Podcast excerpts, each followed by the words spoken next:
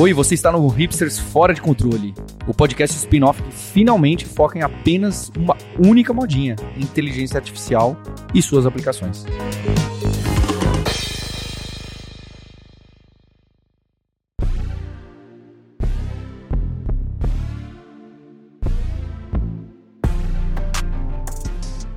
Bom, e nesse episódio vocês vão ter um host diferente, mais um, na verdade, porque o Paulo Silveira e o Marcos Mendes não puderam gravar hoje. Então vim eu aqui, o Fabrício Carraro, seu viajante poliglota, lá do Deve Sem Fronteiras, para substituir esses grandes hosts aí. E hoje a gente está com três convidados aqui. O Sérgio Lopes, que é da casa, né? CTO da Alura, sempre participa aqui.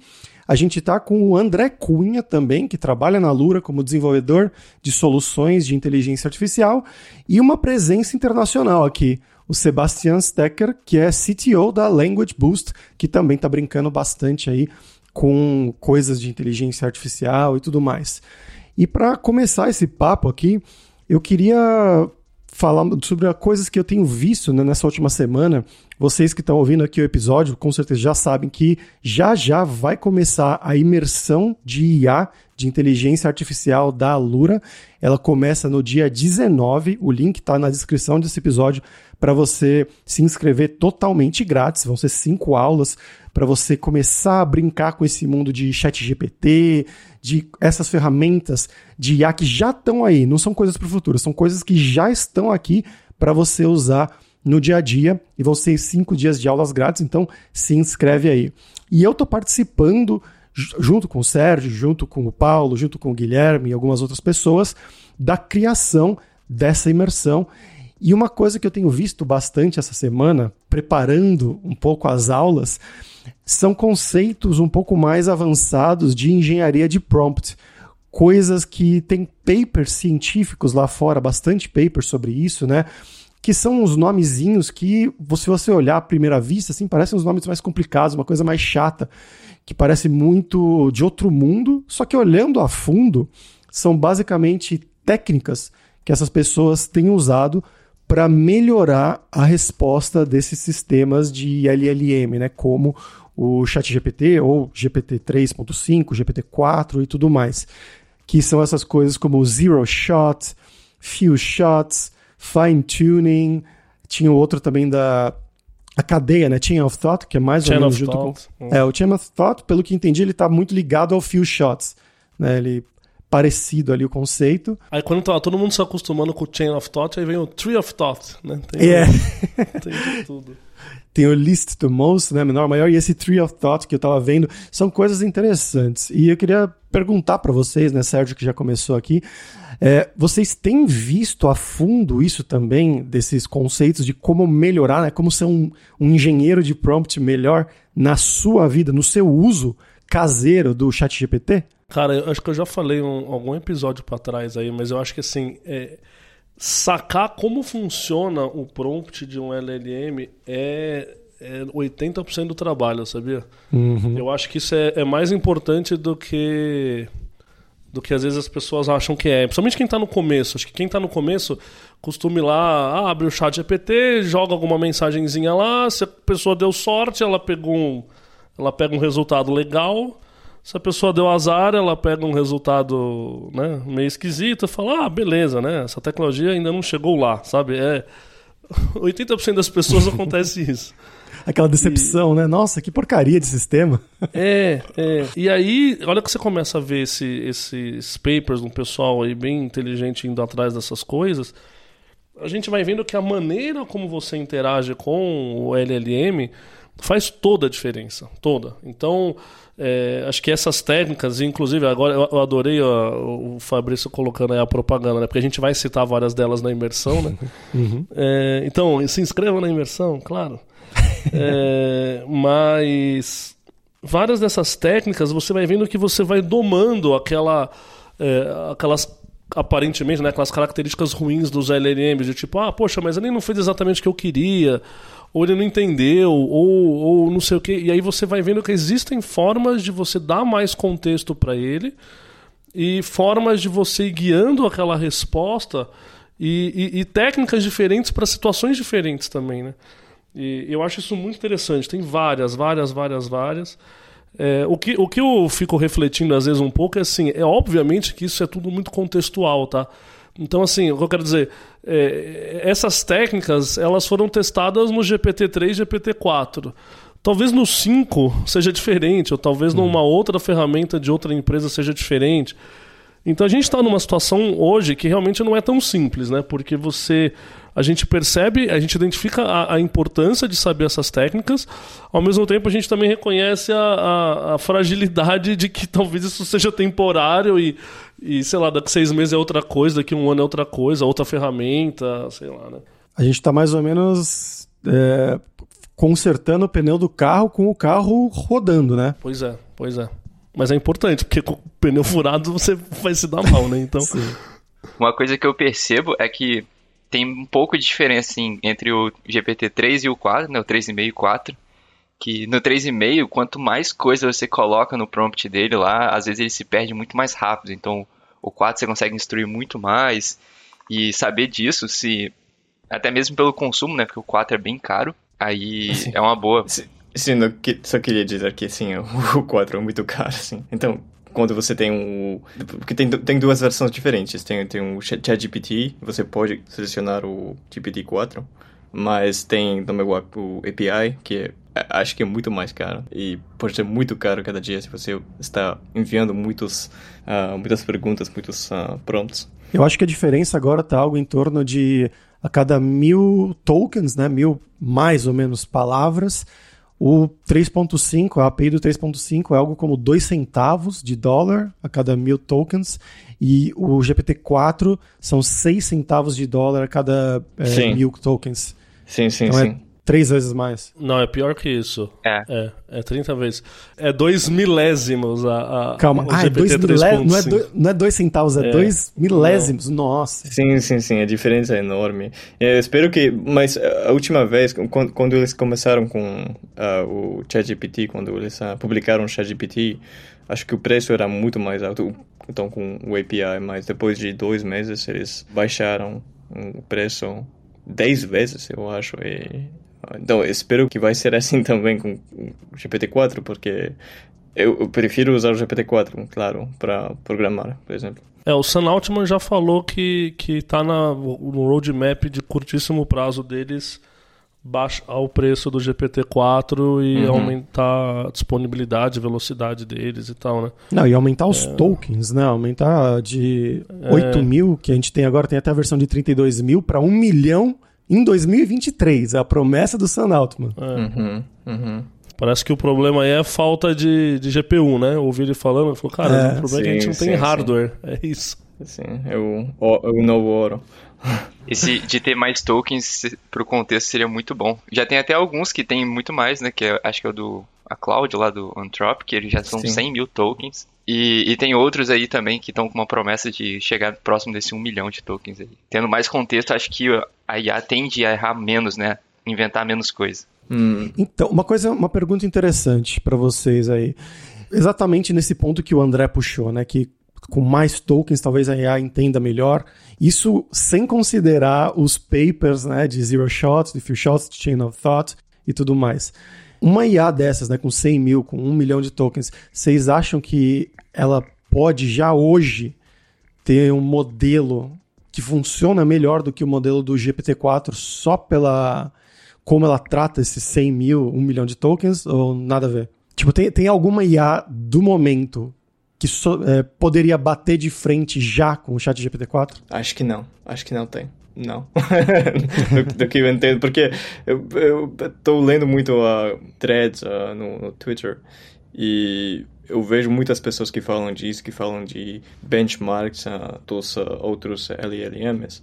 E, na verdade, acho que não é só um problema de contexto, é, é realmente o GPT-4 é melhor. Para uhum. programar, acho que não tem, não tem competição. Acho que os uh, modelos open source eles são muito ruins, na verdade, uh, para programar. Funciona, mas eles uh, acho que ainda não chegaram ao, ao o nível de da 23 uh, do GPT-3. É, então tem uhum. muito mais trabalho para chegar até esse tipo de inteligência. Eu acho que eu, eu estruturei mal a minha pergunta. Na verdade, o que eu queria perguntar era: usando técnicas dessas dos, dos artigos, né, dos zero shots, thoughts, será que ele conseguiria um, uma desses open source, né, o Lama, sei lá qual, os outros poderiam chegar no nível do GPT? Foi eu que estruturei mal a pergunta. Hum. Eu acho que a resposta continua sendo não, né? não, mas realmente tem, tem, uma boa comparação que a gente, Fabrício e eu, a, gente tem um amigo comum, uh, Lucas, e ele criou um, um prompt para produzir um dicionário, uma resposta como, de como um dicionário no, no ChatGPT.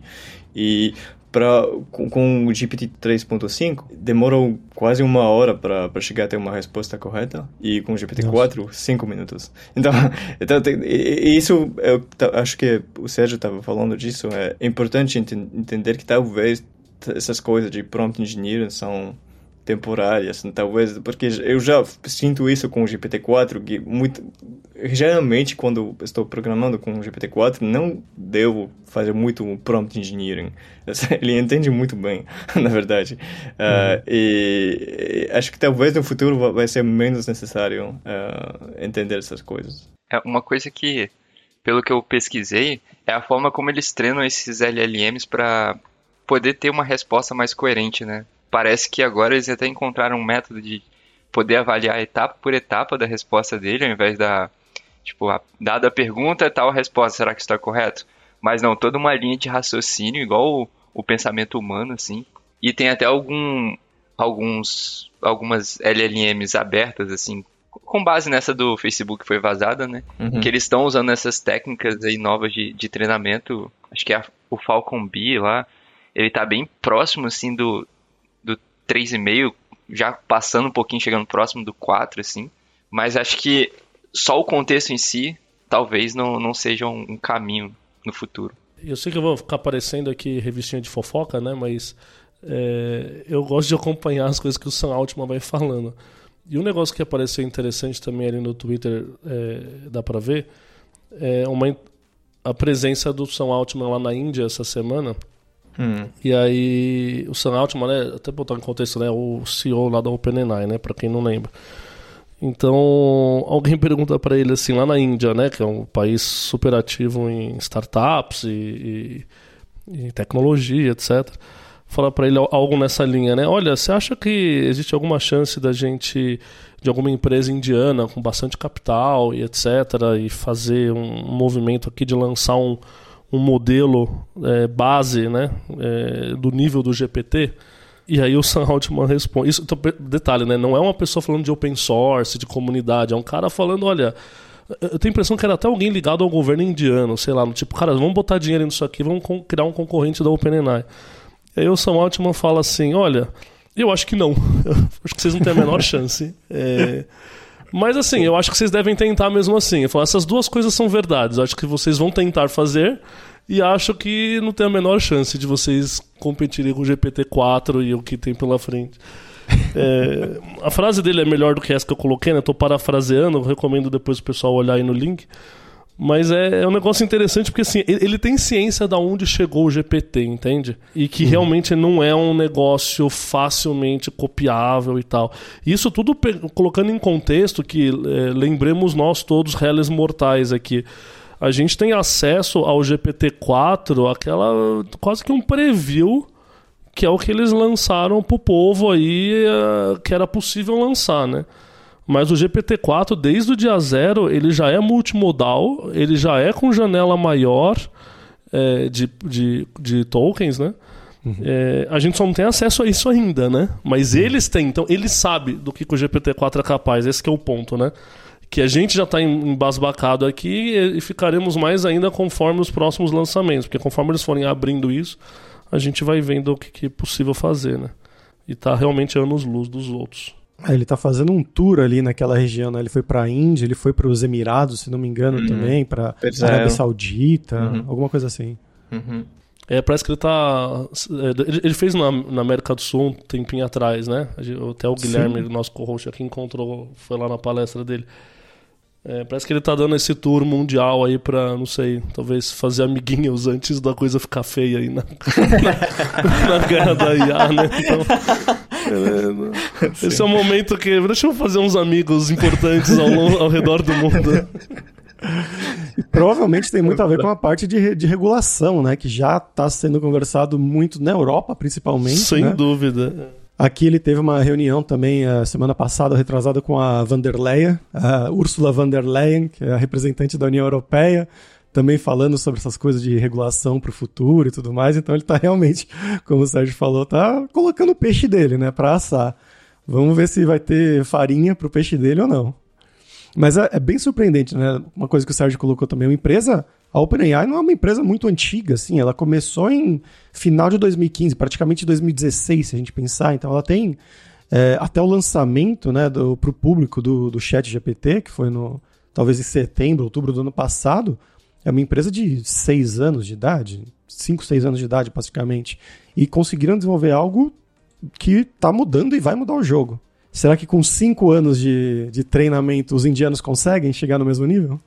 é, o ponto dele é que daqui cinco anos o OpenAI já tá. É. Putz. Vai sair lá, né? Sim. É a first, first mover advantage, como eles falam no inglês. É, não sei como É, a vantagem, de, é, a vantagem de quem chega primeiro. Sim, sim, sim, sim. Algo assim. Acho que nesse caso se aplica assim.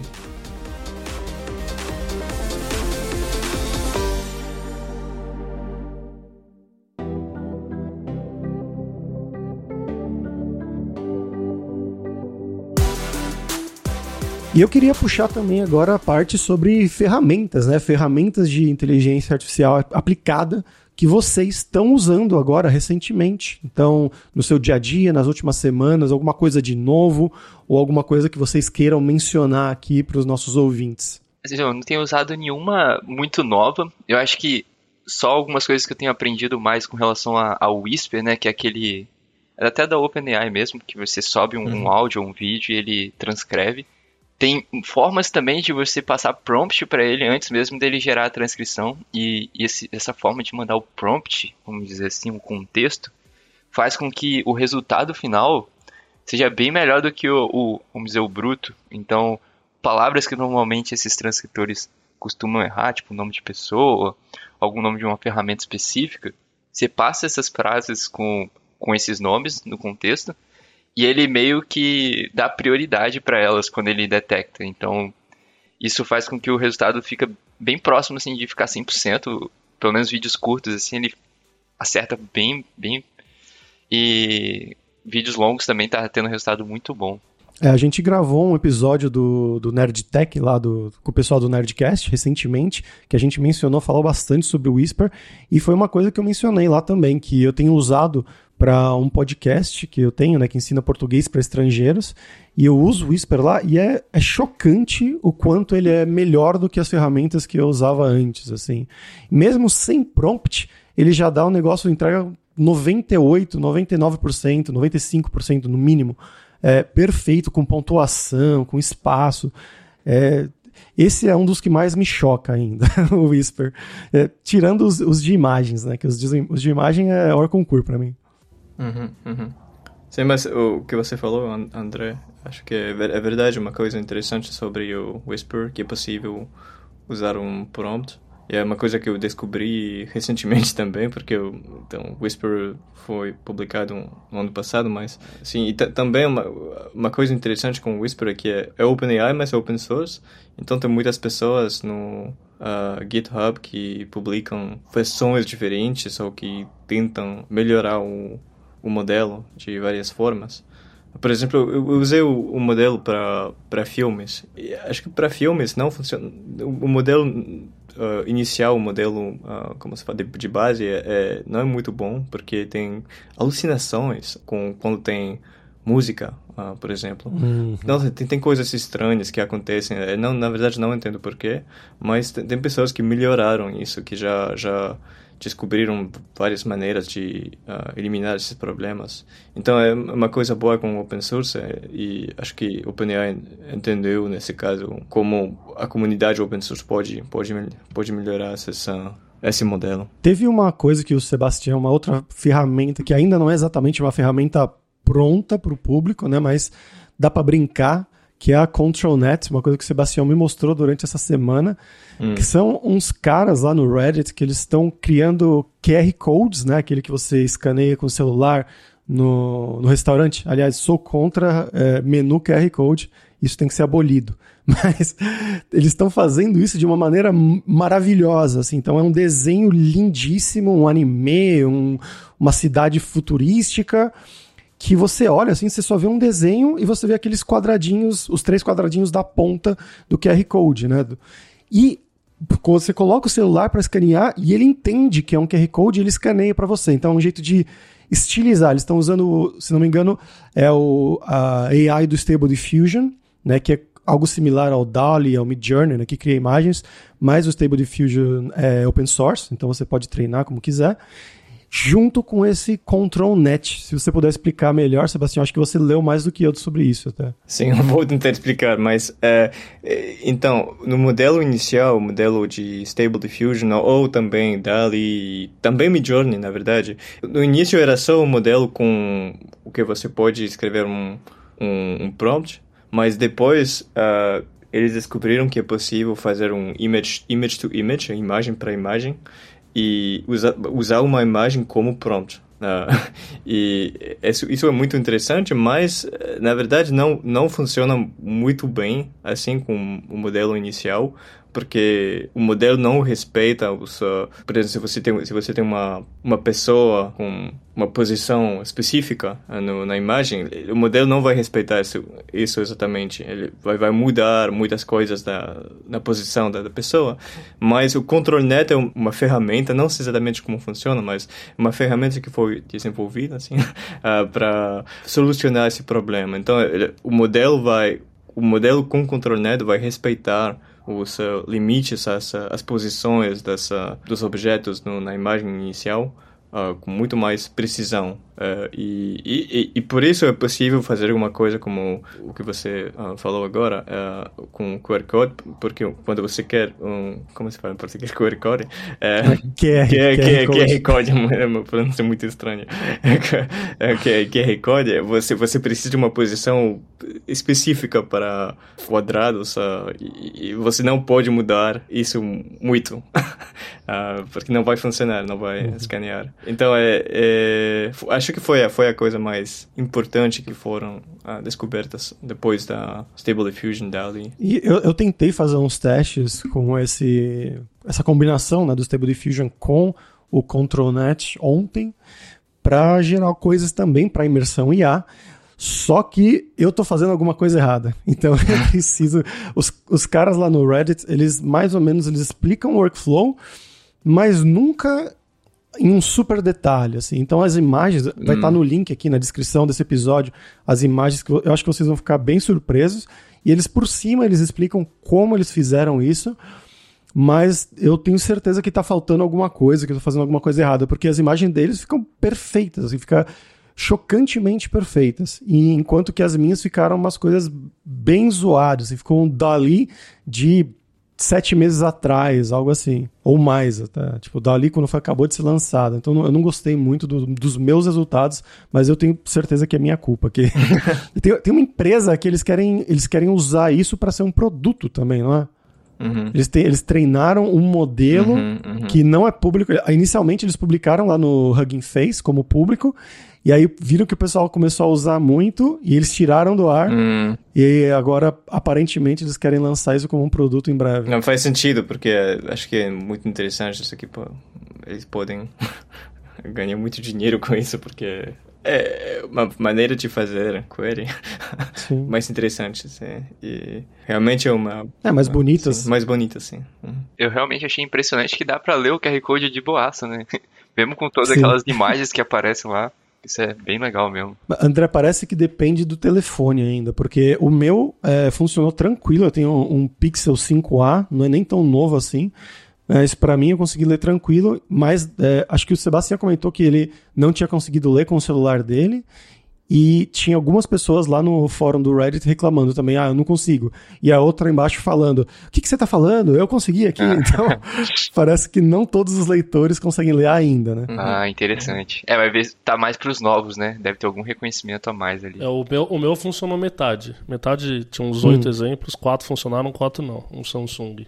Sim, achei que a, a distância é importante também, é, porque então com as imagens do um dos desse post em chinês ah, original, achei que era muito importante. Então, com o meu celular era importante afastar um pouco o- celular, vai vai funcionar melhor.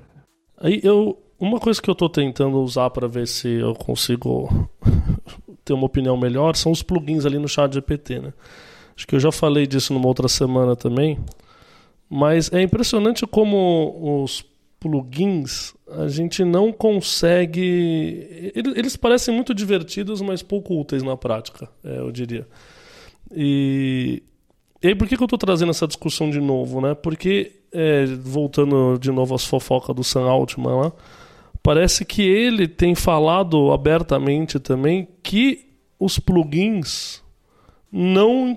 A, a frase dele é: os plugins não encontraram product market fit, né? Que é, não encontraram um caso de uso ali, um, não encontraram um, um, um cenário prático onde eles realmente vão ser bons para as pessoas ou algo assim, né? É, inclusive ele dizendo que assim, dando a entender que, olha, a gente não vai colocar plugins na API, por exemplo, porque eles não parecem ser tão úteis assim. Tem outras coisas mais úteis na frente. E dando uma desanimada, sabe? E, e eu achei interessante porque, eh, eu não sei vocês, mas quando saíram os plugins lá atrás, eu, eu fiquei empolgadíssimo. É, para mim, os plugins eram uma, uma maneira é, realmente revolucionária de você é, de você colocar um poder na mão ali da, da- do, do GPT, né? para que ele execute as ações arbitrariamente e ele começar a, a, a ser um quase que um runtime de execução de tudo, né, do mundo inteiro. Imagina ele com o conhecimento de todas as APIs do mundo, podendo executar todo tipo de ação. É, e na prática foi mais decepcionante que isso, né? Porque ele, ele tem uma dificuldade bem grande de funcionar, inclusive com um ou dois plugins habilitados só. É, os plugins parecem ser super limitados, né? As opções que tem lá. É, aliás, nessa fala do Sam Altman também parece que ele, ele também reconhece que é, o- talvez o, o plugin útil ali seja a parte de browsing, né? Que eles falam, que é aquela que seria dar a habilidade do modelo googlar, né? Sei lá, fazer buscas na internet aí, no caso lá com o Bing e tal. É, Mas que tirando isso, o resto parece meio uma coisa que não, não, não vingou, entende? É, E aí eu confesso que eu, eu também tô com essa sensação, eu também tô, acho que todo mundo. é, até perguntei no meu Twitter dia desses também, ó, alguém fez alguma coisa útil com plugins aí e tal, e cara, é, cri, cri, cri. É, pa- parece que. Eu não sei, até eu não sei se alguém de vocês tem algum caso aí. Mas ah, pra mim a, a novidade da semana é isso: é que, é que nos últimos dias o próprio Sam Altman tá falando que o plugins talvez não seja. Ou Talvez não, não chegou lá ainda, tá? Talvez um dia sim as, as IAs realmente se integrem a todos os serviços do mundo, etc. Mas parece que é o inverso é, tem mais tração, sabe? Os serviços nos diferentes lugares terem suporte a IA do que a IA acessar todos os serviços do mundo, entende? É, é- essa é a Sim. diferença. Você falou que até com dois é, ele meio capenga para funcionar. Em que sentido é, você tem essas dificuldades para funcionar? Ele não faz nada útil, Fabrício, esse é o ponto, entendeu? então, você, então você olha ali, aí ele, ele, ele se perde um pouco. Às vezes você coloca plugins muito parecidos, ele se perde em qual que ele deve chamar.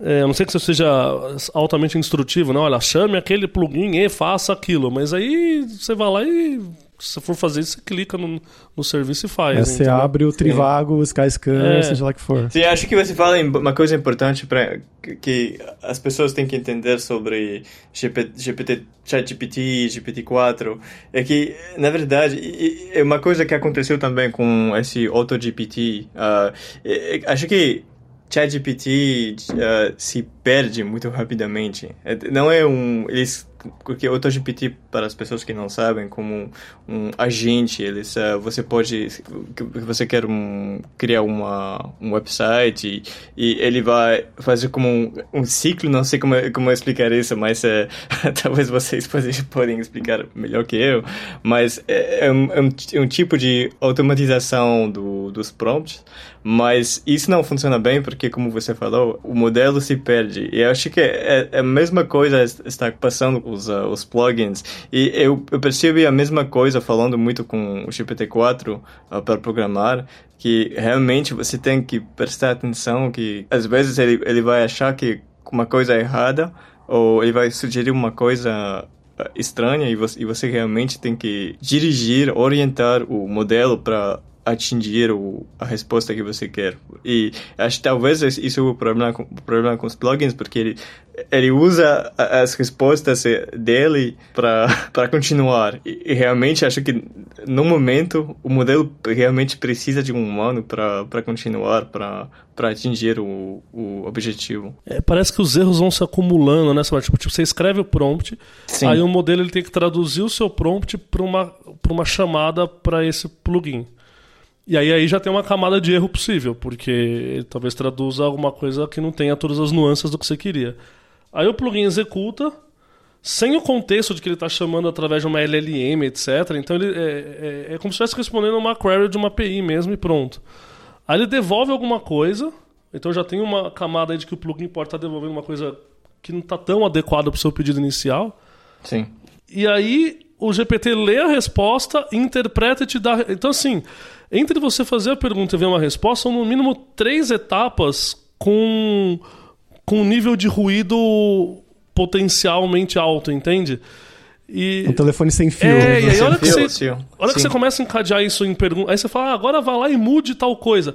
Cara, ele tem que voltar e fazer as mesmas três etapas em cima das três de cima. Putz, já era, entendeu? Ele já, já, já tá. Já se perdeu. Olha que você coloca um plugin para conversar com o outro, sabe? Ah, vê para mim um, um um negócio aqui e joga no outro ali. Putz, é, um dia eu peguei ele, ah, quero pegar é, é, dados, sei lá, de uma ação na bolsa de valores e plotar com Wolfram Alpha. Cara, assim, ele não conseguiu chegar nem perto, entendeu? É, e é um negócio idiota, né? Tipo, pega um número de um lado e joga para um plotador de gráficos do outro, entende? É, é lógico, aí talvez aqui, acho que são dois aspectos diferentes, né? Um é uma limitação tecnológica, talvez, que aí a gente possa estar discutindo aqui numa futura iteração seja resolvido. Mas eu acho que aquela fala do Sam Altman, é essa que eu queria trazer como novidade nesse, nesse episódio, que é quando ele fala que não tem product market fit, ou seja, ele está olhando do ponto de vista de produto mesmo. Ele olha e fala, cara, não é isso que as pessoas querem, no fundo, entende? Não é nem só, só a limitação tecnológica, é a questão de que assim. É, não é bem essa interface ideal para trabalhar com os vários serviços do mundo e etc e tal. Pelo menos não na iteração atual do ponto de vista de produto, entende? É, eu acho interessante porque, no fundo, implicitamente nessa fala dele, é, eu leio também que se não tem product market fit, eles não vão investir nisso, entende? Uhum. Então, é, então não parece que é algo que vá melhorar no futuro próximo também. É, porque eles não estão enxergando que é aí que está o grande filão e tal. Eles enxergam é, mais esforço nas outras coisas todas que a gente estava falando, de o GPT-4 mais barato, com janela maior, com contexto é, né, salvando estado, que eles querem fazer também. É, e mesmo do ponto de vista do chat GPT como produto, eles falam muito do, de ter o chat GPT for Business para que as empresas possam usar. Então me parece que é, eles estão com bastante atenção em várias outras coisas e os plugins em si me parece que não vai muito longe. Tá? É, acho curioso. Ainda nesse, nesse assunto de plugin, uma outra coisa que me chamou a atenção foi, né, a gente está falando do browsing como sendo um, talvez o único caso útil. É, e aí tem toda uma, uma área aí que as pessoas falam pouco, mas é um problema meio grave, que é o tal do prompt injection, né? Injeção de prompts. E prompt injection é, é, é basicamente... Sabe quando o pessoal fazia lá no começo das coisas, né? O princípio era aquilo... Olha, chat GPT, tente falar alguma. É, né, saia do personagem e fale alguma besteira aqui pra mim. Aquele jeito de tentar hackear o modelo, né? Uhum. É, Você não é o chat GPT, agora você é não sei o que. Exato. É, e, e- e- e- e qual que é a origem do problema? A origem do problema é que o prompt do usuário e o prompt do sistema, que é o personagem, né, etc., é, que o GPT o GPT está assumindo naquele momento, eles estão meio que juntos, é tudo texto, entende? É tudo texto. Então é muito fácil um é, melecar o outro e o cara e o modelo fazer a coisa errada. E aí o pessoal tá levando isso ao nível mais alto, que assim, o pessoal já conseguiu fazer o GPT-4. é, você vai lá é, como usuário ali com plugins e você vira e fala assim: por favor, visite essa URL aqui e me dê um resumo desse, desse artigo, por exemplo. É uma, é uma coisa que ele faz bem, tá? É, com o plugin de browsing, ele baixa aquele, aquela página e resumir é uma coisa que o GPT faz bem. Então o pessoal usa muito para isso. Esse é um dos poucos casos úteis de plugin. Só que aí a pessoa vai dentro da URL que, que vai ser resumida ali do poss- possível artigo e coloca um prompt injection. Ou seja, no meio do texto, ele começa a dar instruções para o modelo. Ele fala: olha, viu, na verdade eu não sou um artigo, na verdade eu sou um. é, você- eu quero que você assuma o papel tal e que você faça tal coisa, e etc, etc. E aí o GPT lê e interpreta aquilo, porque ele não sabe diferenciar prompt do contexto do que ele está lendo, entende? Porque tudo é texto. E aí a coisa começa a ficar mais louca, porque quando você tem plugins, né? Você viu lá, por exemplo, você pode dar acesso ao plugin para um Zapier que tem a sua conta e manda um e-mail no seu nome, para um Twitter, no seu... então você vai plugando os serviços. E aí o cara fez um- um- uma prova de conceito aonde ele manda o GPT ler, é, ah, resume esse artigo para mim. Ele faz um prompt injection que devolve um negócio que aciona os outros plugins e começa a vazar dados pessoais do, do usuário através do Zapier. Então ele começa a falar, ó, Zapier, agora manda um e-mail para não sei quem e faça não sei o quê. Tudo via prompt injection num aparente assim, olha, só quero resumir um artigo, entende? É... Você poderia colocar isso por ter teoricamente numa página da Wikipédia muito acessada que muita gente pede para resumir Exato. e pode me, me manda os dados bancários do Sérgio. É isso. tipo isso, entendeu? Tipo, abro, abro meu Gmail, faço uma busca por e-mails do banco e redirecione para fulano, sabe? Usando o Zapper, por exemplo, né? Se eu tiver linkado o Zapper do cara. É, é é curioso, né? E ele mostra que isso funciona, inclusive, se você colocar como é, elementos hidden no HTML, né? Então a página tá ali. É, Nossa. o cara abre e fala, é uma página normal, né? Só que o GPT ele lê o source, né? Ele lê o, o browsing ali, ele vai direto no source. Então, vi, cara, é, é- e, aí, e aí vira uma, uma briga de gato e rato, né? Inclusive, esse artigo que eu vi que o cara chegava nesse nível, o, a OpenAI corrigiu e já em dois dias já não estava funcionando aquele hack específico. Mas a gente sabe que os hacks vão surgindo e, e a origem tudo é a mesma, isso que eu falei lá, lá do começo, é, é aquela origem de que no fim é, o, o GPT é um modelo de linguagem aonde você é, você mistura tanto o system prompt, que é aquela ideia de você dar o personagem que você quer que ele não saia, né? Quanto o user prompt, que é o que você gosta, o que o usuário está pedindo para ser feito, quanto o contexto para aquele user prompt. Que no caso aqui do browsing seria o resultado ali da Wikipedia, do artigo que você quer ler. É, tudo isso é um textão, é uma string gigante na prática, entende? E ele usa essa string gigante para gerar a resposta. Só que a- a- a- não existe uma delimitação é, do ponto de vista de segurança entre essas coisas. Então é muito fácil qualquer um desses. O system prompt se meter no user, o user se meter no, conte no contexto, o contexto se meter no user prompt. Você entende? Porque é tudo uma coisa só. E, e não me parece um problema trivial de ser resolvido, tá? Me parece que o pessoal vai cercando, cercando, mas que sempre vai ser possível quebrar algo ali, sabe? Sim, sim. Eu não tinha ouvido falar nisso. Acho que é a coisa mais interessante que eu escutei nessa semana. Obrigado, Sérgio. E ah, é a velha história, né? Sempre que vai ter um sistema novo, vai ter gente tentando burlá-lo. E cabe a OpenAI ou aos sites, né? Talvez isso mude, inclusive o, jeito, né? Como mudou uns anos atrás, que agora todos os sites têm que pedir para você, eu autorizo que peguem os meus cookies talvez isso gere, né, incite uma nova mudança desse tipo, que é, eu autorizo que meu site seja lido por LLMs, ou algo desse tipo, ou eu garanto que o meu site não tem injections. Se isso for possível de fazer, né, eu não sei. Tô não viajando sei aqui agora. Eu ainda acho que a solução, de alguma maneira, tem que estar no modelo, sabe? O Aham. modelo, de alguma forma, tem que, vai ter que conseguir compartimentalizar essas, essas três áreas, sabe? O que, que é o System Prompt, o que, que é o User Prompt, o que, que é o contexto, e lidar de maneira diferente. É, talvez seja a minha cabeça de programador aqui pensando, né? De, cara, a gente sanitiza input de usuário e tal, entendeu? Como que a gente mapeia isso para esse modelo de LLM, né? De o LLM conseguir sanitizar um determinado input e não tomar aquilo como como como uma ordem para ele, né? Porque senão ele sai do personagem, então. Mas é interessante, né?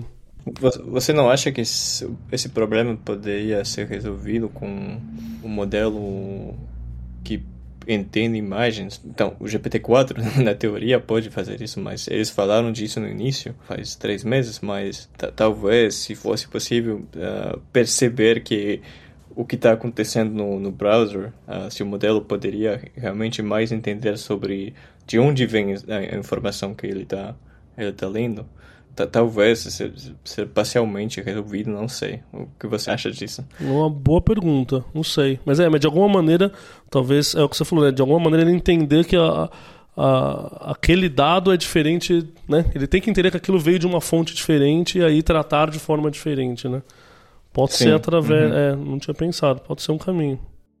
E por hoje foi isso, pessoal. Como sempre, né, a gente volta aqui às sextas-feiras para os episódios do Hipsters Fora de Controle falando sobre inteligência artificial aplicada, ferramentas e tudo mais, novidades que aconteceram recentemente nesse mundo. E como eu falei lá no começo, vou fazer mais uma chamada aqui para vocês para irem lá na imersão IA da Alura. Você vai lá em alura.com.br barra imersão traço IA e como eu mencionei, vão ser cinco aulas grátis, começando agora no dia 19 de junho até o dia 23. Cinco aulas para você se inserir. E não é você deve. Se você é dev, também vai ser interessante porque você vai ver outras maneiras, né? Vai ter bastante coisa de engenharia de prompt que a gente mencionou nesse episódio de hoje. Vai ter bastante coisa de automação com o Zapier e eh, outras ferramentas também.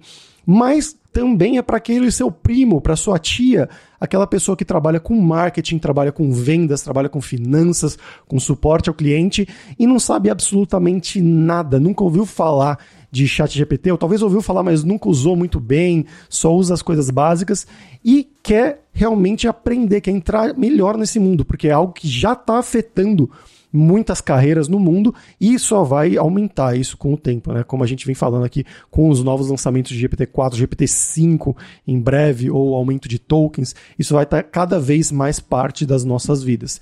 Então recomenda para eles, para eles se inscreverem lá em alura.com.br barra imersão traço IA, porque eu tenho certeza que vai ser muito útil no trabalho do dia a dia deles com marketing, com vendas, com finanças e etc. E a gente se vê aqui na semana que vem. Grande abraço, pessoal. Tchau, tchau.